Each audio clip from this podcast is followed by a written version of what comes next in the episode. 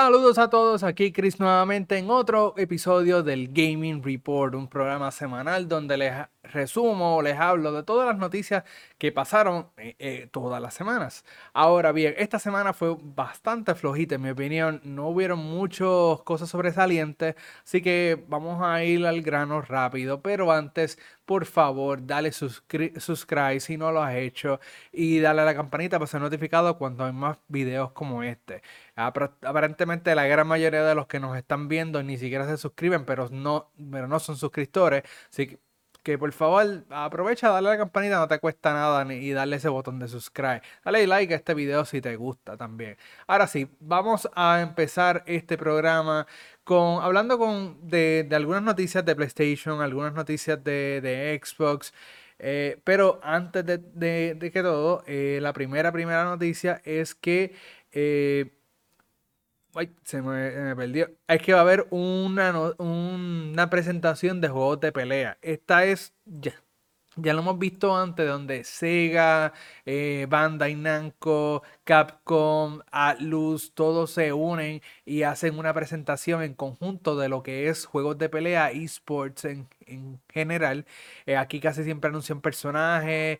Eh, el año pasado, creo, o la última vez que lo hicieron, System Artworks anunció casi todos los personajes para su videojuego de Guilty Gears. Así que es una buena presentación. Se va a estar dando el 21 de marzo. La presentación se, eh, creo que se llama Fighting. Eh, eh, Fighting Challenge, creo que es que se llama. Este. 21 de, 21 de marzo, pero para nosotros, para la hora de nosotros, se va a estar dando a las 2 de la mañana, que vienen siendo como las 3 de la tarde, hora de Japón. Así que muchos estudios se van a estar uniendo para presentarnos cosas nuevas de juegos de pelea. Quizás veamos algo de Street Fighter 6 en esta presentación. Eh, y quizás también veamos el, supuesto Battle Pass 3 de Dragon Ball Fighter Z. Vamos a ver qué nos presentan, pero esto es el 21 de marzo, así que lo hablaremos la próxima, el próximo video.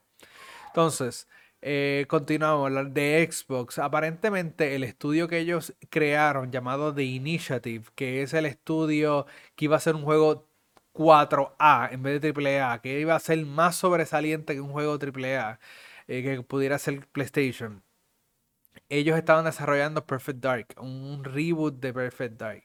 ¿Qué pasa? En estos días se reportó que la el equipo principal de que formaba The Initiative, que era un montón de gente veterana de diferentes estudios, renunciaron.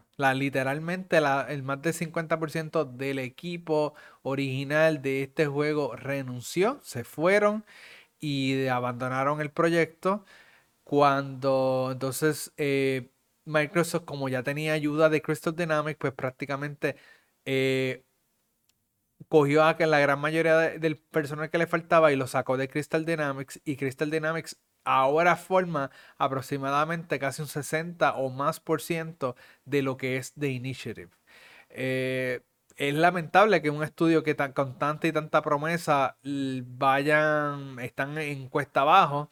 El proyecto probablemente no se está viendo bien. Eh, vamos a ver qué pasa con este, con este estudio y el juego de Perfect Dark. Pero como van las cosas, puede ser que no veamos nada de este juego en ningún momento pronto. ¿sabes? Probablemente se cancele o probablemente se atrase múltiples veces porque no están llegando a un acuerdo en cuestión de, de diferencias creativas. Ahora, esto también se vio en 343 con el desarrollo de Halo 5, eh, Halo Infinite y tuvieron muchos atrasos y el juego no sale perfecto. Eh, me imagino que Xbox está poniendo mucha presión respecto al estudio, como que este juego tiene que marcar una generación, tiene que ser excelente. Y pues lamentablemente, pues con mucha gente, quizás mucha gente, por lo que tengo entendido, eh, mucha gente estaba, tenía mucho tir y jala dentro del, estudio eh, en cuestión de diferencias creativas. algunos querían unas cosas, otros querían otras. Hay que ver, pues, si fue que se renunciaron realmente o los votaron. Pero nada, Crystal Dynamics es el que está prácticamente a cargo del proyecto ahora. Ah, vamos a continuar con la próxima noticia y volviendo a Capcom, eh, esta vez ellos habían anunciado una presentación de Monster Hunter Rise y es que dieron la fecha exacta de cuándo va a salir el juego, que va a ser el 30 de junio. El 30 de junio va a estar lanzando Monster Hunter Rise, la expansión que se llama Sunbreak. Esta expansión trae nuevo contenido, incluyendo monstruos nuevos. Y presentaron, eh, dijeron cuáles iban a ser algunos de estos monstruos. Eh, ya, y perdonen si los digo mal, eh, se llaman Garaglon, Luna, Luna Garón, Blood Orange Vistante y Astalos. Son cuatro de los monstruos que mencionaron que van a estar llegando al juego, pero van a venir más. Eh, van a estar añadiendo también con diferentes actualizaciones. Y pues una área nueva relacionada a historias o tienen eh, cinemáticos y toda la cuestión. So, expansión bastante grande para, para Monster Hunter Rise, equivalente, ellos dicen que es equivalente a la expansión Iceborne de Monster Hunter World. Así que vamos para los fanáticos de Monster Hunter Rise, yo realmente no, no le dediqué mucho tiempo, pero si les interesan, pues más contenido para ustedes. Y el 30 de junio. A continuar con noticias de Electronic Arts. Electronic Arts esta semana eh, dijeron que van a cancelar su evento de EA Play Live. Este es el evento donde ellos iban al E3 o eh, dos, o tres días antes de las presentaciones regulares del E3. Eh, y aquí pues presentaban sus su juegos, que si los juegos de Madden, que si los de FIFA, Need for Speed, toda la cuestión, iban a presentarlo. En los últimos años habían mejorado un poco sus presentaciones, pero todavía, o ellos estaban picados en cuestión de presentaciones y este año pues decidieron no hacerla. So, no vamos a tener noticias de EA durante este E3 o esta temporada de, gaming, de noticias. Ahora, ¿qué es lo importante de todo esto? Es que dijeron que tienen múltiples proyectos, pero ninguno de los proyectos puede estar a un cierto grado listo eh, para ser revelado o tener un trailer o un demo disponible para el evento. ¿Qué nos da a entender esto? Que quizás tienen muchos proyectos que ninguno está estará listo para este año. Y por lo que tenemos entendido, todavía están con, el revolú de Battlefield. Eh, no han logrado. Eh, el Need for Speed pasó a manos de del estudio nuevo que ya habían comprado. Y creo que todavía no tienen nada listo para, ese, para esa franquicia. Eh, tenemos, no va a haber Battlefield este año, obviamente. Eh, los que están desarrollando los juegos de Star Wars, que es Respawn, eh, por eso que no está listo para este año. Vimos que Dead Space pues iba a salir este año y no va a salir este año, va a salir el próximo año. So, tenemos muchos proyectos, pero que no se pueden concordar para tener algo concreto para esta presentación. Así que EA está cuesta abajo. Eh, en cuestión de calidad de, de, producto y que el hecho que ellos no puedan tener ni su próximo Madden, ni su próximo FIFA, ni, eh, ni un juego de carro, ni siquiera lo puedan tener listo al, punto de, de, de, poder presentarlo y confirmar que viene algo, pues es que están bien atrás en sus proyectos. O hay un cambio de reestructuración y entonces están eh, reevaluando los proyectos nuevamente. Así que eso es lo que hay con EA. Vámonos a Tencent. Tencent nuevamente continúa con su proceso de adquisición. Esta vez no adquirieron un, estudio, pero adquirieron la gran mayoría de las acciones del estudio Tequila Works. Esto es un estudio que está localizado en, en España, es un estudio de de, que se habla español y ellos han estado involucrados en múltiples proyectos, pero el hecho de que comprar la gran mayoría de las acciones casi los vuelve dueños de Tequila Works. Eh, me imagino que en los próximos días, próximos meses estarán tratando de adquirir las acciones que le faltan para así unir Tequila Works a su equipo. Eh, recuerden que Tencent es una compañía de China que está eh, prácticamente comprando diferentes estudios en diferentes áreas del mundo para seguir expandiéndose y ramificándose en diferentes mercados. Eh, lo han hecho recientemente con el de videojuegos, pero también están en el mercado de películas, de música y de otros sitios. So, hay que tener cuidado con Tencent ah, porque Tencent está adquiriendo masivamente eh, estudios y pues se está volviendo más grande, pero eh, casi todos los proyectos se están concentrando en, en el otro lado del mundo. Ahora, bien importante recordar que Tencent está comprando todos estos estudios, pero desde que los compró no estamos viendo frutos de ellos. Como que los está desapareciendo. Los está unificando y los está desapareciendo. Que eh, a la larga es un poco malo porque desaparecen estudios de videojuegos que podrían estar haciendo cosas por su lado que nos guste. Así que eh, hay que tener cuidadito con Tencent y que este proceso de adquisiciones, porque llevamos tantas adquisiciones que ya se está volviendo eh, la norma. Ok, vámonos entonces a hablar de Bandai Namco. Bandai Namco eh, recientemente pues lanzó su juego Elden Ring. Ha vendido creo que 12, 12 millones de copias. El juego está exageradamente bueno. ha vendido muy bien. un una franquicia exitosa y al convertirse en una franquicia exitosa, pues ya Bandai nos está diciendo que van a llevar Elden Ring a otros medios aparte del de videojuegos. Esto quiere decir que van a convertirlo en mercancía, lo van a convertir en quizás en cómics, entre otras cosas, pero también se espera que vaya eh, que Bandai haga un anime de Elden Ring o películas o una serie de televisión.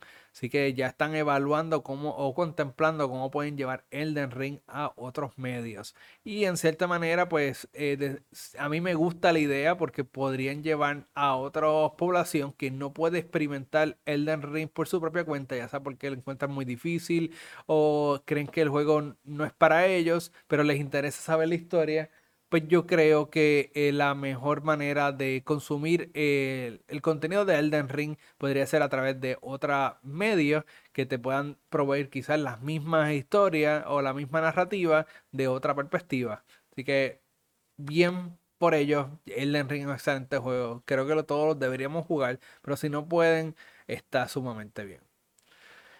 Muy bien, vámonos a movernos a Xbox. Eh, Xbox nuevamente. Esta vez eh, tuvieron una presentación de juegos indie. Esto es una presentación que ellos hacen fomentando a los eh, juegos, la industria pequeña de videojuegos, a tener su propio spotlight y también eh, fomentan el preview program que, ellos tienen, donde prácticamente Xbox le da dinero por lanzar sus juegos en la plataforma de Xbox, ya sea por exclusivo, temporero o a través de Game Pass día 1. Así que es como que Xbox está incentivando monetariamente para que ellos hagan esto. Los juegos al, al final y al cabo casi siempre salen a otras plataformas, pero casi siempre salen en Xbox primero. En esta presentación pues tuvimos varios juegos. Uno de ellos fue Beacon Pines. el otro fue Citizen Sleeper. Eh, el otro fue Crusader King 3. Escape Academy. Flicklock The Siege of Dawn. Eh, Floppy Nights. Immortality. Kraken Academy 2. Eh, y Paradise Killer. Trek de Trek to Yomi y Tunic. De todos estos, pues tengo que decir que mostraron jugabilidad de todos, o por lo menos un video de todos. Tunic fue el más destacado porque lanzó al mismo tiempo que la presentación y está disponible día 1 en Game Pass. El juego está bien nítido porque es un estilo Zelda, pero eres un lobo, o eh, un zorro. Y pues prácticamente tienes tu espada, tu escudo y vas a hacer las mismas cosas que hace Zelda un plano two dimensional con la cámara desde arriba. Eh, recientemente Zelda tuvo un, creo que Two Realms, eh, eh, que salió para Nintendo Switch, no, 10, no, Switch creo que fue, no, para el 10. Y salió otro, el Link's Awakening Remake, que también sale para el Switch. Esos juegos tienen más o menos la misma perspectiva. El juego está bien nítido, deberían jugarlo. Eso es el más que fue destacado de esta presentación. El otro creo que fue Paradise Killer, que está disponible ahora. Y el otro fue eh, Crusader King, que anunciaron hace este año, pero es un juego de estrategias como tal. Así que eso fue lo que anunció Xbox como parte de su presentación de juegos indie. Muy bien.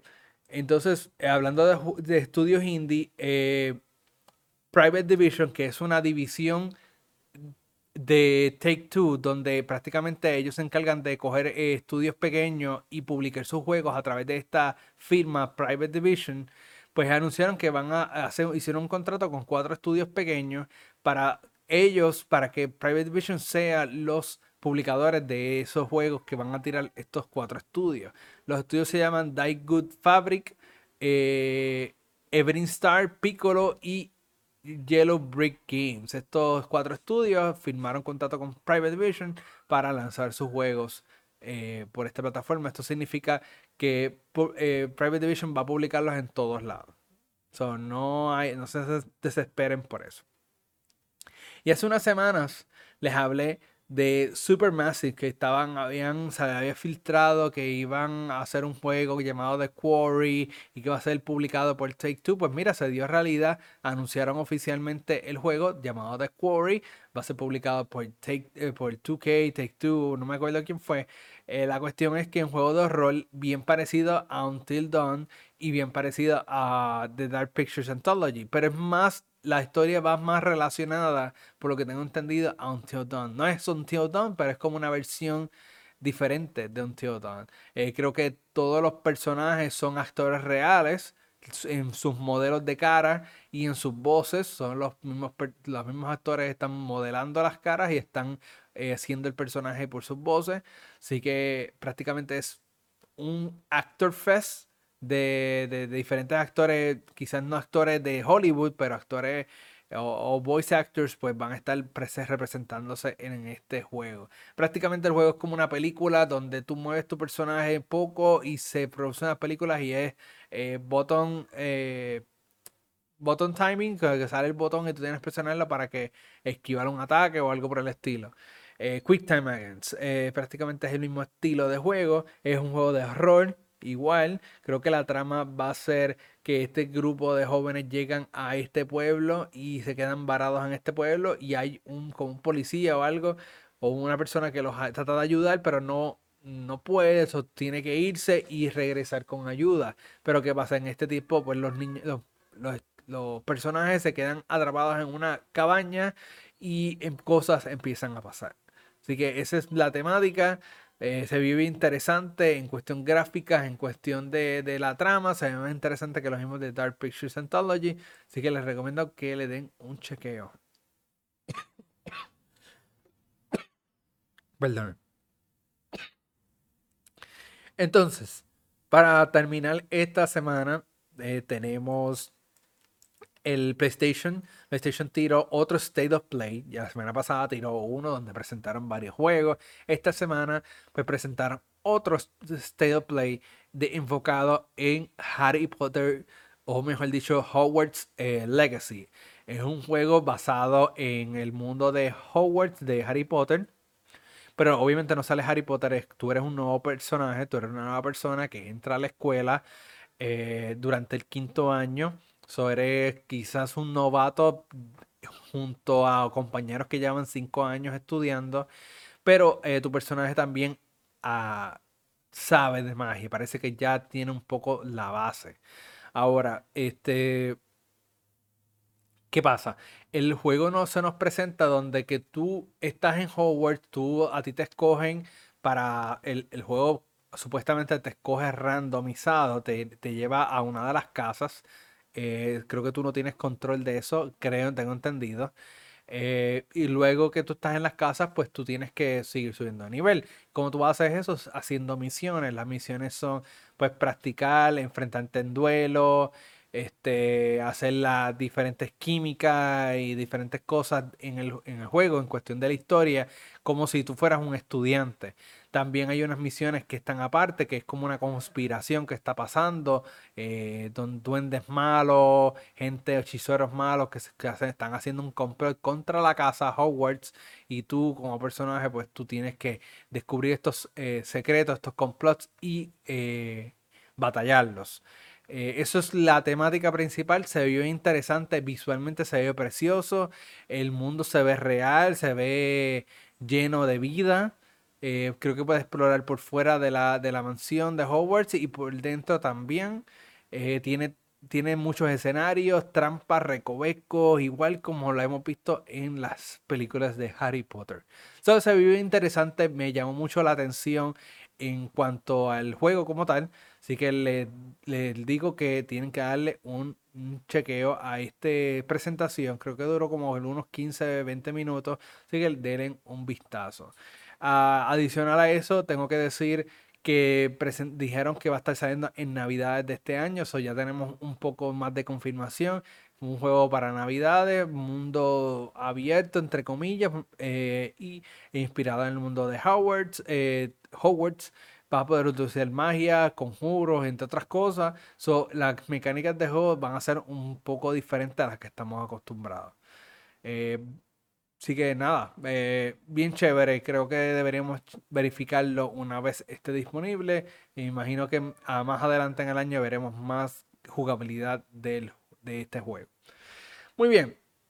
Vamos a terminar esta semana con otra cosa y es algo bien simple, que el juego de Moss que era el primer juego de PlayStation VR. Eh, la secuela va, ya fue anunciada, había sido anunciada, pero esta vez nos tienen la fecha de lanzamiento y va a ser el 31 de marzo. Va a ser eh, directamente para el PlayStation VR 1 y otros dispositivos VR. Eh, el primer juego pues causó mucha conmoción porque el, tú movías el personaje pero tu cara no se movía, por ende, este, daba un poco como que mareo, porque a veces tienes que mover la cara por un lado, pero tu personaje para otro, y eso pues hacía confusión, te daba vértigo y entre otras cosas, mareo. Supuestamente todo eso lo arreglaron en el juego, las mecánicas nuevas. Eh, no, no lo he visto, simplemente estoy mencionando lo que dijeron que habían hecho. El juego pues ya está a punto de salir. Así que si, te gustó el primero, pues ya sabes que el segundo está a la ir a vuelta de la esquina. Si no, pues espera que otros lo reseñen y puedan saber, puedan saber si el juego vale la pena o no.